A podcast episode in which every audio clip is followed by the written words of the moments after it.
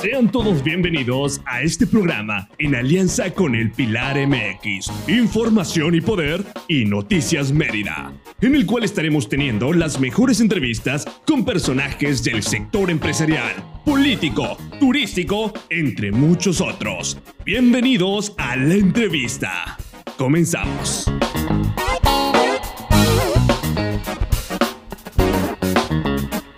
Bienvenido a todas las personas que nos están escuchando. Tenemos una nueva edición de su podcast. El primero directamente con una alianza informativa interesante que nace hoy y en el cual tenemos igual un gran invitado. Esta alianza informativa entre información y poder, el pilar informativo y noticias Mérida.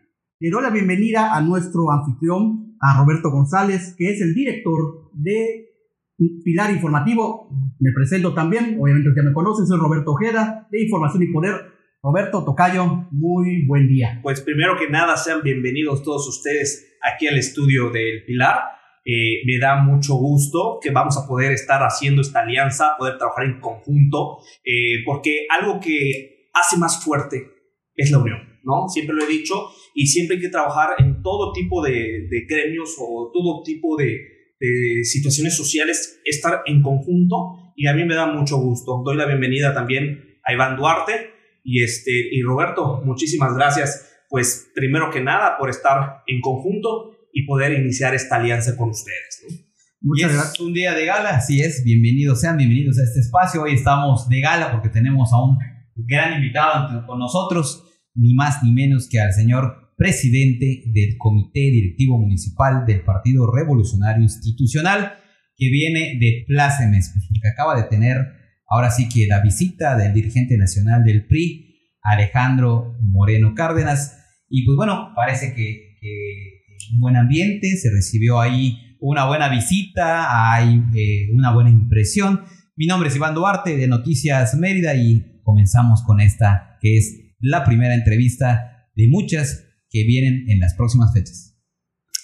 Pues muchas gracias, eh, agradecer primeramente que la invitación, felicitarles por este eh, esta alianza, este ejercicio periodístico que hacen en conjunto.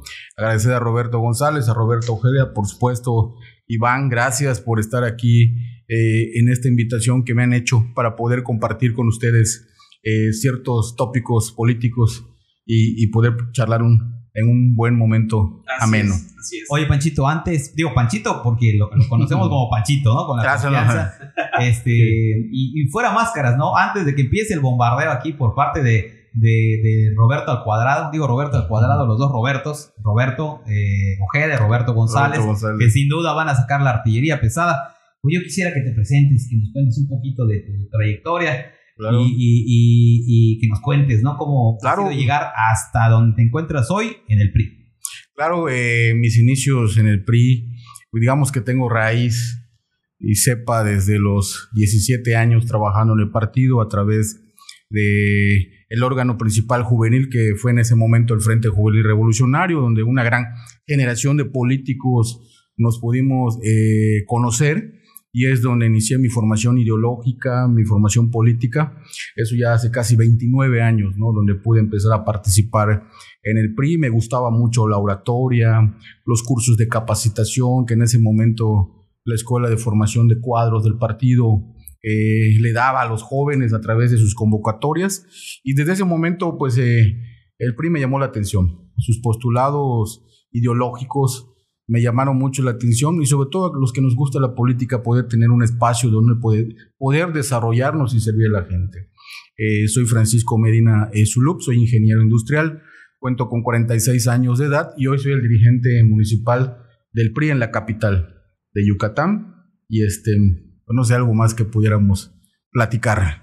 Pues mira, primero que nada, reiterarte ya al aire, porque te lo dije antes. Eh, felicitarte porque. Gracias. Pues primero que nada, te conozco desde hace mucho tiempo. Digo, no por eso va a dejar de ser menos interesante esta entrevista, ¿no? Ya con eso no me vas a golpear. pero te conocemos. Políticamente. Políticamente, claro.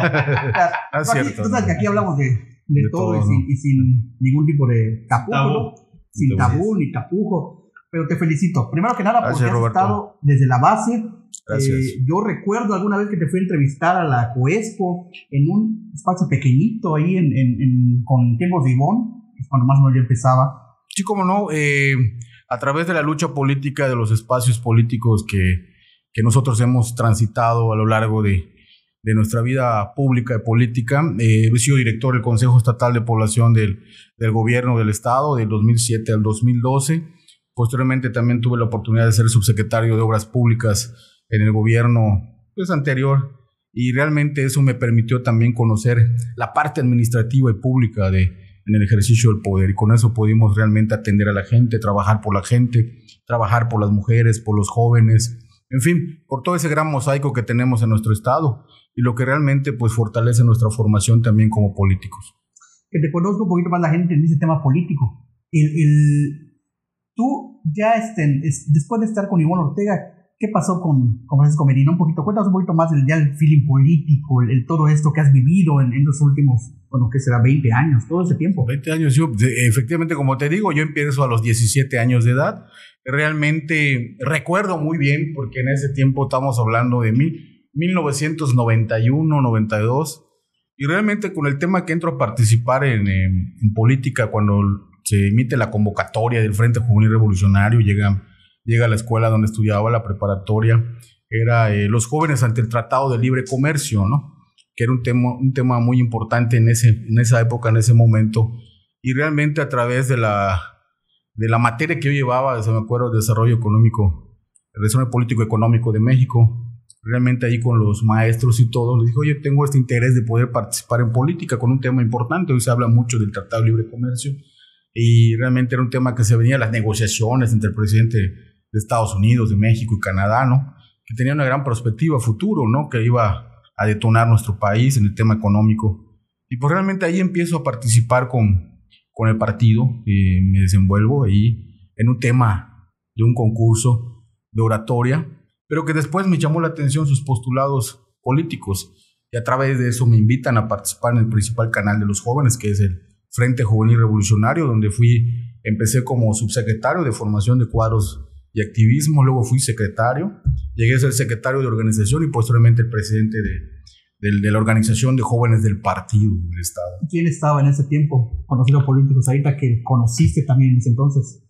Muchos, realmente, pues, eh, mira, yo me acuerdo 1991, si te y me llama mucho la atención, yo me acuerdo muy bien que fue un evento político ahí en el Teatro Felipe Carrillo Puerto, y te voy a los nombres, ¿no? Eh, gobernadora, Dulce María Sauri, Veterinato. interinato.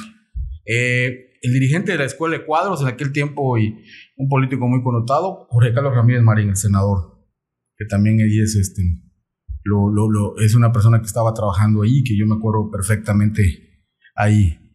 Y, por ejemplo, en los más compañeros del partido, hoy Alejandro Moreno, era el dirigente juvenil en Campeche. Y por, por decirte algunos nombres, ¿no? Que en ese momento eh, eran los que de alguna manera llevaban las riendas del gobierno del Estado y además del partido, ¿no? Y por darte algunos nombres, ¿no? O sea, por decirte, hoy siguen en la palestra, ¿no? Sí. Oye, la oye, licenciada Panchito, Sauri como como- la coordinadora de los diputados en la Cámara Baja federales y por ejemplo el senador Ramírez Marín pues también es vicecoordinador de los trabajos en el Senado, ¿no? Y Alejandro Moreno pues no se diga, es el presidente nacional del PRI. del PRI. Oiga, no estamos nosotros para contarlo, pero bueno, antes de que, de que, de que de soltarle la, a, a Roberto González que pueda preguntar, porque ya lo vi que anda, que anda cosquillando la, la mano por soltar la pregunta. Eh, no, fíjense que yo conozco a Pachito también desde hace tiempo. eh, tengo conocimiento, lo hemos visto en algún momento correr allá en periférico, tratando de, de- de- de mantenerse en forma en, en algunas ocasiones. Sí. Eh, bueno, ustedes saben que, que la política te demanda muchas cosas, ¿no? Y una de Es ellas es correcto. estar 100. Pero fíjate que a mí me llamó la atención mucho el comentario que hacía Alito el día de, de esa toma de protesta, en donde decía que eres la muestra clara de eh, que un militante puede eh, llegar muy lejos dentro del PRI eh, con cierta paciencia, cierta disciplina. Eh, tal vez podríamos decir, haciendo la crítica, ¿no? Que, eh, pues claro, pues son tiempos difíciles para el PRI, ahora sí se abre la puerta para todos. Claro. Pero, ¿cuál es tu visión? Así es, eh, yo comparto los, el pensamiento del dirigente nacional en el PRI. tanto tiene valor eh, el jefe de manzana de la colonia más humilde de nuestra ciudad hasta el dirigente más encumbrado todos tienen las mismas oportunidades. Cuando se trabaja en unidad, cuando se talacha, cuando se hacen las tareas, yo creo que el partido puede dar la oportunidad a quien sea, no, no solamente de ser dirigente, sino también de ser eh, eh, un, un, fuerte candidato a cargo de elección popular. Bueno, siempre y cuando lo que nosotros estamos procurando podamos nosotros hacer que la persona pues realmente haya sudado la camiseta, que haya caminado, que haya picado piedra, porque eso es lo que nosotros requerimos hoy y eso es lo que la, nuestra militancia demanda, ¿no? que hayan dirigentes comprometidos con la militancia, que los últimos sorprendidos en el momento en que alguien sea postulado a un cargo de elección, aunque sea dirigente, pues sea la militancia los últimos que lo conozcan. ¿no? Yo he tenido la oportunidad de ser candidato regidor, de ser diputado suplente en mis inicios, o sea, realmente pues ahí hicimos campaña. Y bueno, Efectivamente, yo vengo de una colonia popular, la Malia Solórzano, una colonia que está al oriente de la ciudad. Y realmente yo me acuerdo en, mis en mi juventud, cuando pues yo estaba eh, en los tiempos de secundaria, de primaria, yo me acuerdo, te voy a dar un dato, porque también creo que el PRI es un partido que realmente construye y trabaja por la sociedad. Yo me acuerdo que en 1988, 89, había un programa que se llamaba eh, PRONASOL, Programa Nacional de Solidaridad, donde los vecinos se, se, se juntaban eh, se organizaban para llevar servicios a su comunidad, porque la colonia donde yo eh, crecí, la Malia Solórzano, es una, una colonia nueva que emergía, pero que no tenía lo, y no contaba con los servicios públicos eh, en ese momento, drenaje, electrificación, banquetas, y realmente ahí veía como un programa que implementó la presidencia de la República a través coordinado con el gobierno estatal y municipal, en ese momento pudo llevar pavimentación, agua potable, electrificación a las colonias eh, que en ese momento pues estaban eh, en, crecimiento. Y realmente eso a mí me llamó mucho la atención. Me acuerdo perfectamente bien porque inclusive en ese tiempo se hizo, por ejemplo, la avenida Fidel Velázquez, que inauguró un presidente de la República, que también en ese tiempo se inauguraron muchas este, de estas tareas, ¿no? Y por eso digo, yo provengo de una familia, pues, este, como muchos eh, meridanos de, de una colonia eh, popular, que hemos crecido en escuelas públicas, hemos ido eh, estudiando y que hoy pues realmente tenemos la oportunidad a través de la política de poder hacer algo por nuestra, por nuestra ciudad y por nuestro estado. Oye, ahora sí, Ahora sí.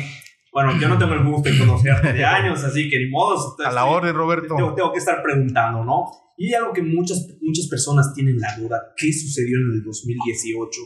Hubo una desunión, hubo desorden, desorganización. ¿Qué sucedió? Porque veníamos, venían ustedes con tantos años eh, ganando y en el 2018 fue un batazo tremendo con home run.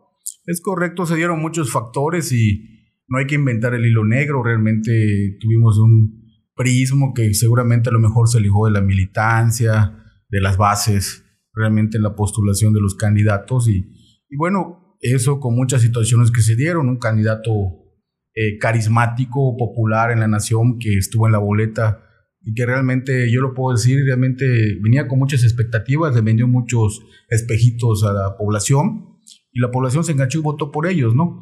Y eso pues realmente, digo, a nosotros no nos preocupa porque hoy, al final del día, pues realmente vemos que los resultados de los que hoy gobiernan no son los correctos. No es lo que ofrecieron en campaña, no han dado los resultados que realmente eh, propusieron. Y eso hoy la, la población se está dando cuenta.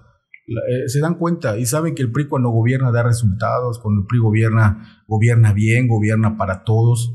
Pero realmente fueron dos factores eh, fundamentales que a mi punto de vista son estos, ¿no? Un candidato que estuvo a la boleta que atrajo a muchos, hay que decirlo, votación histórica. Y pues hoy este, también hay, eh, hay que, lo digo, una gran lección de que hay que acercarnos más a la base, estar más cerca de la militancia para poder conseguir los resultados que realmente queremos, que es regresar al ejercicio del poder. Oye, Panchito, el, esto a nivel nacional, pero ¿qué pasó en, en Yucatán? Si hay, un, si hay un estado que en el 2018, por ejemplo, eh, podía ganar el PRI, tenía la expectativa de ganar el PRI, ese era Yucatán, que tenía en, en teoría al mejor gobernador del país, era Rolando Zapata. Rolando Zapata, sí es. El, y que pues parecía sólido, tenía estructura. ¿Qué pasó en el 2018? ¿Por qué pierde? Eh, ¿Por qué pierde en Yucatán cuando, por ejemplo, tuvieron al senador mejor votado? Del, del, o sea, el senador Ramírez Marín, por ejemplo, tuvo más votación que el, el mismo candidato, Mauricio, Mauricio Zahui. Sí, es un fenómeno que se ha dado, digo, yo me acuerdo muy bien que antes eh, la población eh, muchas veces no les daba el voto completo a, a todo un solo partido. Aquí ha gobernado, nuestro partido ha gobernado el Estado, luego la ciudad lo ha gobernado otro, y así se ha dividido. Digo, eso te da, ahorita lo que decías, ¿no? Vota por un senador, vota por un alcalde. Esta vez, pues como te digo, un candidato carismático que estuvo en la bolota y que realmente eh, atrajo muchos este, votos de la ciudadanía, y eso de alguna manera, pues también a nosotros nos, nos quitó muchos votos, ¿no? Y este pues eso realmente nos dice que tenemos que hacer un análisis muy consensuado de que realmente tenemos que poner candidatos probados, carismáticos, que estén cerca de la ciudadanía para poder este, eh, buscar los futuros triunfos, ¿no? Y realmente digo, perder, eh, podría yo ponerlo entre comillas, porque pues ganamos 58 municipios de 106, Exacto. ganamos el Senado, la mayoría del Congreso del Estado, Exacto, es por eso que nos llama la atención. federales. Nos llama la atención que teniendo tantas victorias aquí en, en el estado, el gobernador haya perdido.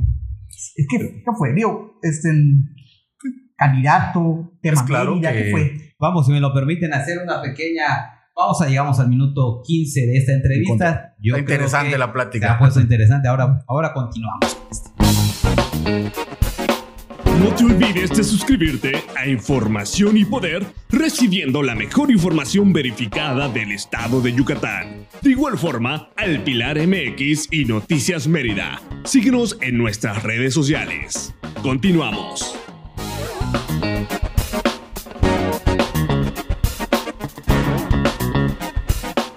Muy buen día, queridos seguidores y escuchas. Regresamos a este programa de podcast en alianzas con el pilar informativo Noticias Mérida IP. Eh, en este momento vamos a continuar con el podcast con el señor Panchito. Eh, estábamos hablando acerca de qué es lo que estaba sucediendo. Eh, creo que sucedió acerca del efecto de eh, aquel candidato que, como tú mencionas, ¿no? Eh, que vendió espejitos. ¿A qué te refieres con que espejito? Realmente no ha hecho nada en, eh, en comparación con los gobiernos que, que pues, obviamente han, han gobernado nuestro país y el Estado. Pero bueno, háblanos por qué el efecto presidencial afectó tanto a- al tema Yucatán. Y de igual tengo otra pregunta muy buena que mucha gente creo que te hace, el tema Ivonne, ¿no? ¿Qué sucedió? ¿Fue echada a puerta cerrada? Eh, ¿Fue un berrinche? ¿Ella decidió salirse? ¿O el partido decidió simplemente que no era la mejor opción para continuar con, con- con- con la militancia del PRI? Nada, nada más regresar un poquito que termine la, la pregunta que se le hizo. Sí, la pregunta, ¿no? sí, efectivamente, como te decía, hoy tenemos un, un gobierno de Morena, un gobierno de 4T que como en campaña, al decir espejitos es que vendió muchas expectativas para la gente. La gente realmente pues aceptó esas propuestas, tanto así que ganó. Aquí en Mérida pues este, ganó eh, el distrito 3 local, el federal, y desde una elección de 2 se buscó una elección de 3, ¿no? Entonces eso de alguna manera afectó el poder político, el ejercicio del poder desgasta, ¿no? Y muchas veces el, la gente, pues realmente contra quien se vuelca es contra el partido en, en el poder. Esa es mi humilde opinión, ¿no? Habría que ver la estrategia, habría que revisar números. Yo siento que en Mérida, nosotros en nuestra mejor elección histórica, en Mérida hemos tenido 270 mil votos, eh, por ejemplo, en el 2012, ¿no? Entonces, Renan Barrera ganó con 180 mil votos. Y este, entonces lo que nosotros tenemos que hacer ahí es, como te decía al principio, regresar con la, con la militancia, con la base, ir a platicar con ellos, trabajar en unidad. Aunque unidad no significa unanimidad, unidad significa que en la diversidad de cada uno, en el mosaico de ideas, podamos llegar a acuerdos, obviamente discutirlos y llegar con candidatos y con propuestas hacia el interior primero, para que luego podamos ir a buscar a, la sociedad. En ese sentido, llegar unidos, ¿no?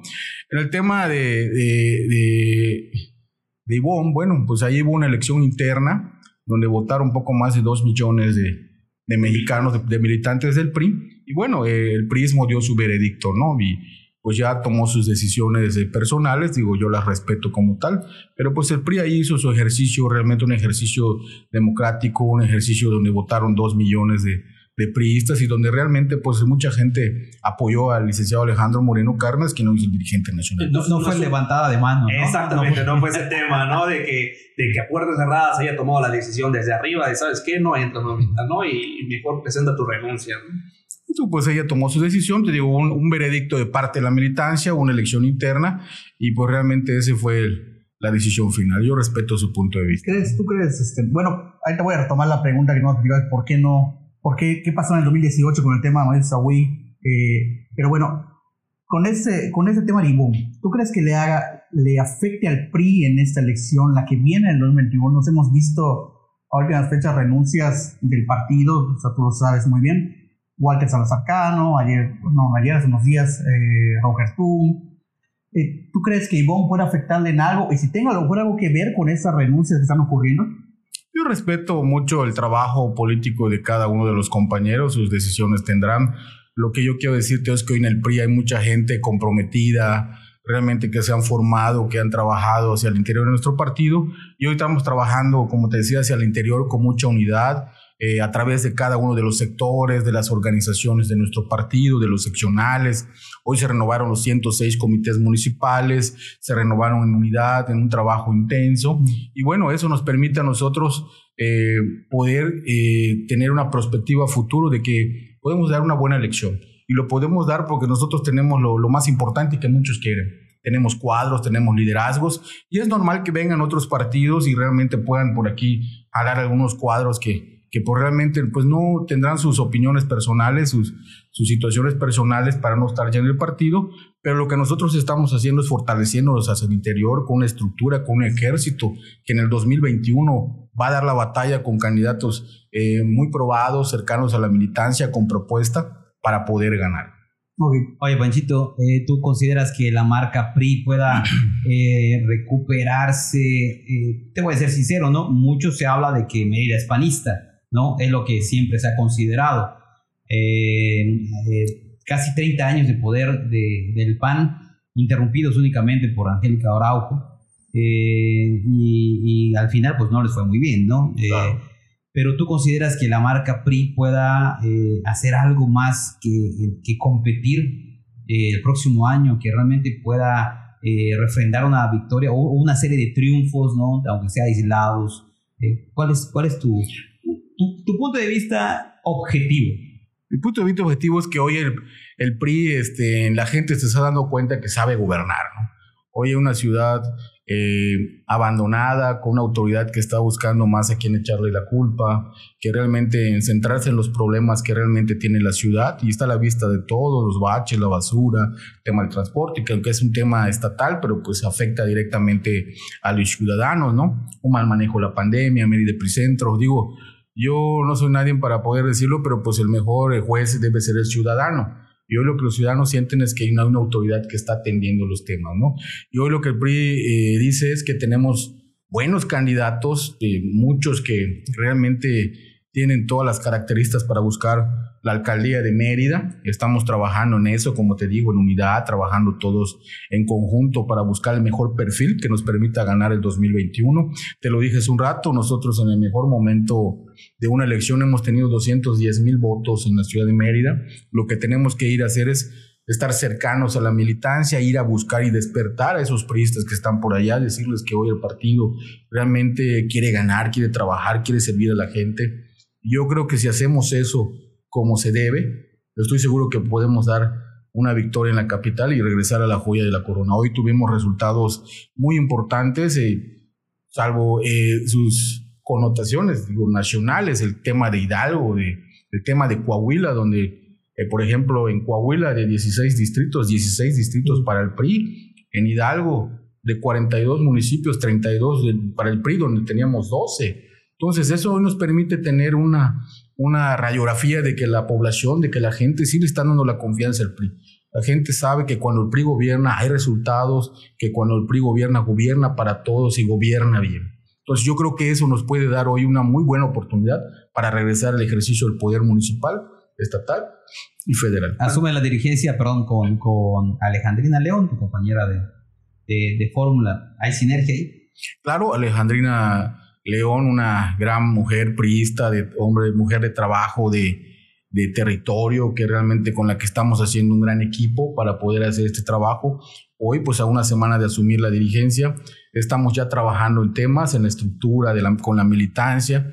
Eh, estaremos en los próximos días ya presentando formalmente a todo el equipo que nos va a acompañar en el comité municipal, a nuestros coordinadores, y con eso realmente empezar lo que te decía hace un rato, empezar con el trabajo interno, un trabajo político, ideológico también, que eso es muy importante, para poder consolidar esa estructura que nos va a dar el triunfo en el 21. Panchito, este, he visto ahorita últimamente muy enérgico al, al PRI, eh, anteriormente en la toma de protesta, un PRI, eh, vamos a ir unido, eufórico, eh, el mensaje de, del presidente Alito, pues fue eh, invitación a la lealtad ¿no? del partido, ¿no? y van a estar los que tienen que estar. Pero realmente, ¿qué es lo que podemos esperar del 2021 con el PRI? Porque hay mucha gente que eh, por años, por generaciones, ha estado con el PRI, por los abuelos, por los papás, pero hoy hay una juventud que no está muy apegada al PRI. ¿Qué podemos esperar con la marca PRI eh, en estas elecciones 2021. Es correcto, el PRI tiene una gran militancia de la cual nos sentimos muy orgullosos. Hoy muchos priistas han ratificado su, su militancia con el partido, pero también hay un nicho muy importante ahí demográfico, un perfil ahí demográfico joven que viene emergiendo, que también anda demandando realmente propuestas para que con ellos, ¿no? Empleo, educación, situaciones que necesitan para poder desarrollarse en el contorno de esta sociedad.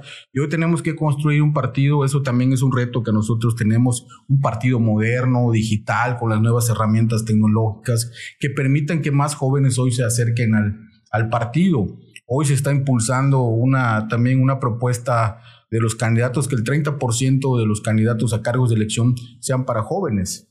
Y eso, ¿quién mejor que un dirigente como, como Alejandro Moreno Cárdenas, que realmente emerge de las filas juveniles, de un dirigente como, como su servidor, que también emergió de, de, las, eh, de las filas de juveniles del partido y que realmente cuando estábamos participando en, en, el sector juvenil, lo que demandamos era eso, demandábamos espacios para los jóvenes que estén en los cargos de elección popular, hoy ya es una realidad que el 30% de las candidaturas sean para jóvenes eh, de nuestro partido, también el apoyo a las mujeres, el 50% de, de las candidaturas para mujeres, ¿no? Eso que es una propuesta que, que nosotros, yo me acuerdo de la 17 Asamblea Nacional, cuando estábamos en el Frente Juvenil Revolucionario, eh, pudimos nosotros ahí en una alianza estratégica con las mujeres y jóvenes, peleamos para que de manera estatutaria el 30% fuera para jóvenes y el 50% para mujeres.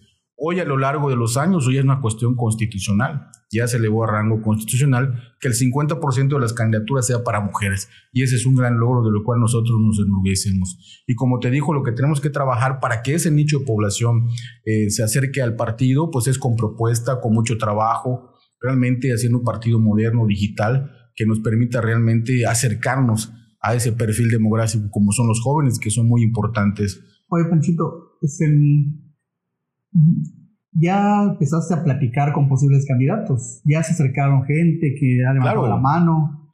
Ah, eso es, hay un gran ánimo, ¿no? Y sí, efectivamente, eh, directamente con nosotros pues está la cuestión de la, de la presidencia municipal, de la alcaldía de Mérida y los seis distritos que inciden en la capital, ¿no?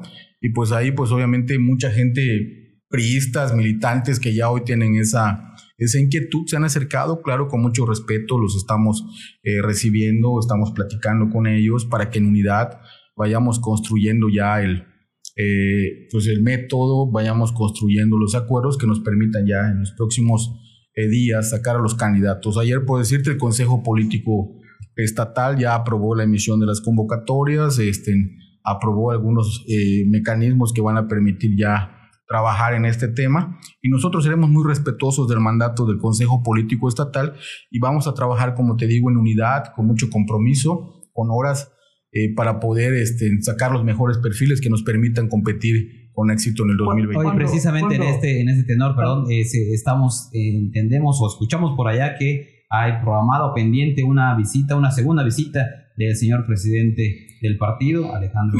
Sí, eh, Alejandro Moreno, Lito Moreno quedó muy contento en su visita del día lunes 23, realmente se fue muy contento, fue una fiesta priista que allá realizamos y con todas las medidas necesarias, realmente lo que hoy hicimos con la militancia fue decirles que no vayan, porque pues realmente hoy la pandemia de COVID-19 no nos permite hacer eh, eventos masivos, pero realmente se pudo eh, platicar y él pudo estar con el mayor número de, de priistas de la clase política del municipio, del estado, Y realmente pues el tiempo no dio y él se comprometió y realmente prometió regresar a Yucatán para poder platicar los temas pendientes. Pero sí está programado que en los próximos días el, el señor presidente nacional del PRI regrese a Yucatán. Él se fue muy contento, vio un prismo realmente unido, combativo, organizado y eso pues realmente a cualquiera pues le da ganas de regresar, Aquí, ¿verdad? aquí el compañero publicó hace la semana pasada del que venía y que ya venía a palomear este, y ya que veo que tiene candidatos.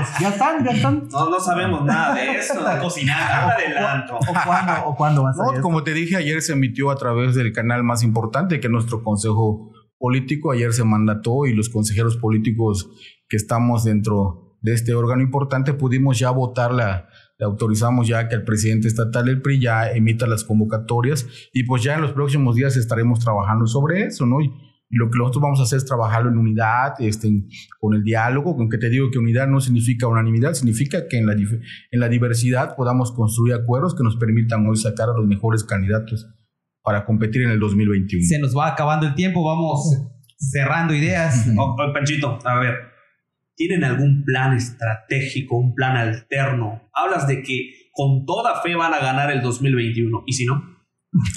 ¿Cómo va a quedar el En ¿Cómo nuestro- se va a sentir? Porque ya en tuvieron nuestro- una- En nuestro vocabulario no está la palabra derrota. Hoy lo que el PRI quiere es, por eso, trabajar, trabajar fuerte en unidad para poder sacar los mejores candidatos en cada uno de los municipios, en cada uno de los distritos, para poder competir en el 2021.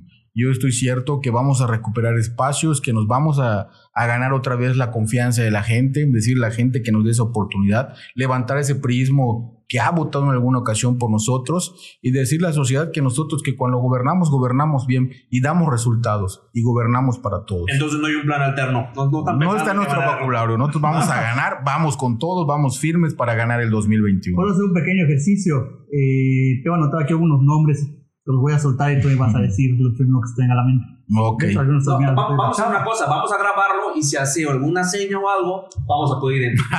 Claro, ¿no? claro. Aquí hay algunos nombres, voy soltando algunos nombres, ¿no? Y, y tú vas a decir los nombres que se te vengan a la mente, ¿no? Tu opinión sobre, sobre estos nombres, ¿no? O conceptos. Claro, sí. Primero que nada, Priam. Oiga, Un concepto que han eh, acuñado los enemigos. Renan Barrera. Alcalde, Ramírez Marín. senador, AMLO. presidente. Ah, danos más carnita, ¿no? Alito. Alito. Yo, yo sé que sientes Presidente. algo más que eso, ¿no? Ah, sí. Se contuvo, se contuvo. Sí. Alito, presidente. Palo Gamboa. Un distinguido priista. Mauricio Vila. El gobernador. 2021. PRI. No, Como que nos quedó, nos quedó la, la, la, Quedó debiendo, quedó quedó debiendo. quedó debiendo. Queda para una segunda etapa de un programa. No, pues muchas gracias, de verdad. No, me da mucho gusto. Roberto al cuadrado, Roberto, Roberto, Iván, gracias por estar, eh, invitarme a este espacio donde podemos este, invertir ideas que realmente fortalecen la democracia de nuestro estado, nuestra ciudad. Y bueno, felicitarles por, este, por esta unión. Y espero que sean muchos años de esta unión. Bueno, pues esperemos que mientras se vaya entrando más en calor eh, esta temporada de elecciones, tú también puedas regresar aquí con nosotros. Con mucho gusto. Más información acerca de, de qué es lo que va a suceder, ¿no? Y de verdad te agradecemos que estés con nosotros y felicidades por el cargo que, que estás. Gracias, Roberto. Muchas gracias. Ah, por mi parte, igual agradecer este nuevo, este nuevo espacio y pues que hayamos iniciado con el pie derecho con tan interesante entrevistado que ya lo comprometimos para que regrese. Él ya Gracias, sabe que, eh, que esta es su casa. Pues bueno, Robert, ahora sí que nos despedimos. Ah, pues muchas gracias. De verdad muy contento con esta unión que, que de manera formal nace, nace hoy. Ya nos había apoyado en Información y Poder Roberto González con alguna otra entrevista. Y la verdad muy contento de que, de que además de que hablamos con Francisco Medina Zulú, recién, Gracias, recién Roberto. nombrado presidente del Comité Directivo Municipal del PRI. La verdad muy feliz, eh, Iván. eh, la verdad te agradezco mucho todo ese tiempo, el- los años de, de apoyo y de amistad. Eh, Roberto, mucho tiempo igual que, hemos estado eh, juntos, trabajamos juntos en Telemar hace, ya algunos años, pero contentos de llevarles esta unión informativa que lo que nos interesa más es llevarle a la gente, a las personas, pues una perspectiva diferente del periodismo, ¿no? Un periodismo eh, eh, pues incorruptible, un periodismo verificado, un periodismo ameno, un periodismo más cercano. Y la verdad, espero que esto sea para bien, una alianza de muchos años. Y seguimos adelante, seguimos avanzando y nos vemos en la siguiente edición del podcast en el que tratamos de darle mucha información, muchas entrevistas y pues agradezco, agradezco su amable atención. Pues nos vemos hasta la próxima en el siguiente podcast. Eh, espérelo, que tendremos un siguiente invitado con una plática muy, muy amena. Nos vemos hasta la próxima. Hasta luego. Hemos llegado al final de este programa. El Pilar MX, Información y Poder y Noticias Mérida, agradecemos su atención y tiempo. Nos vemos hasta la próxima.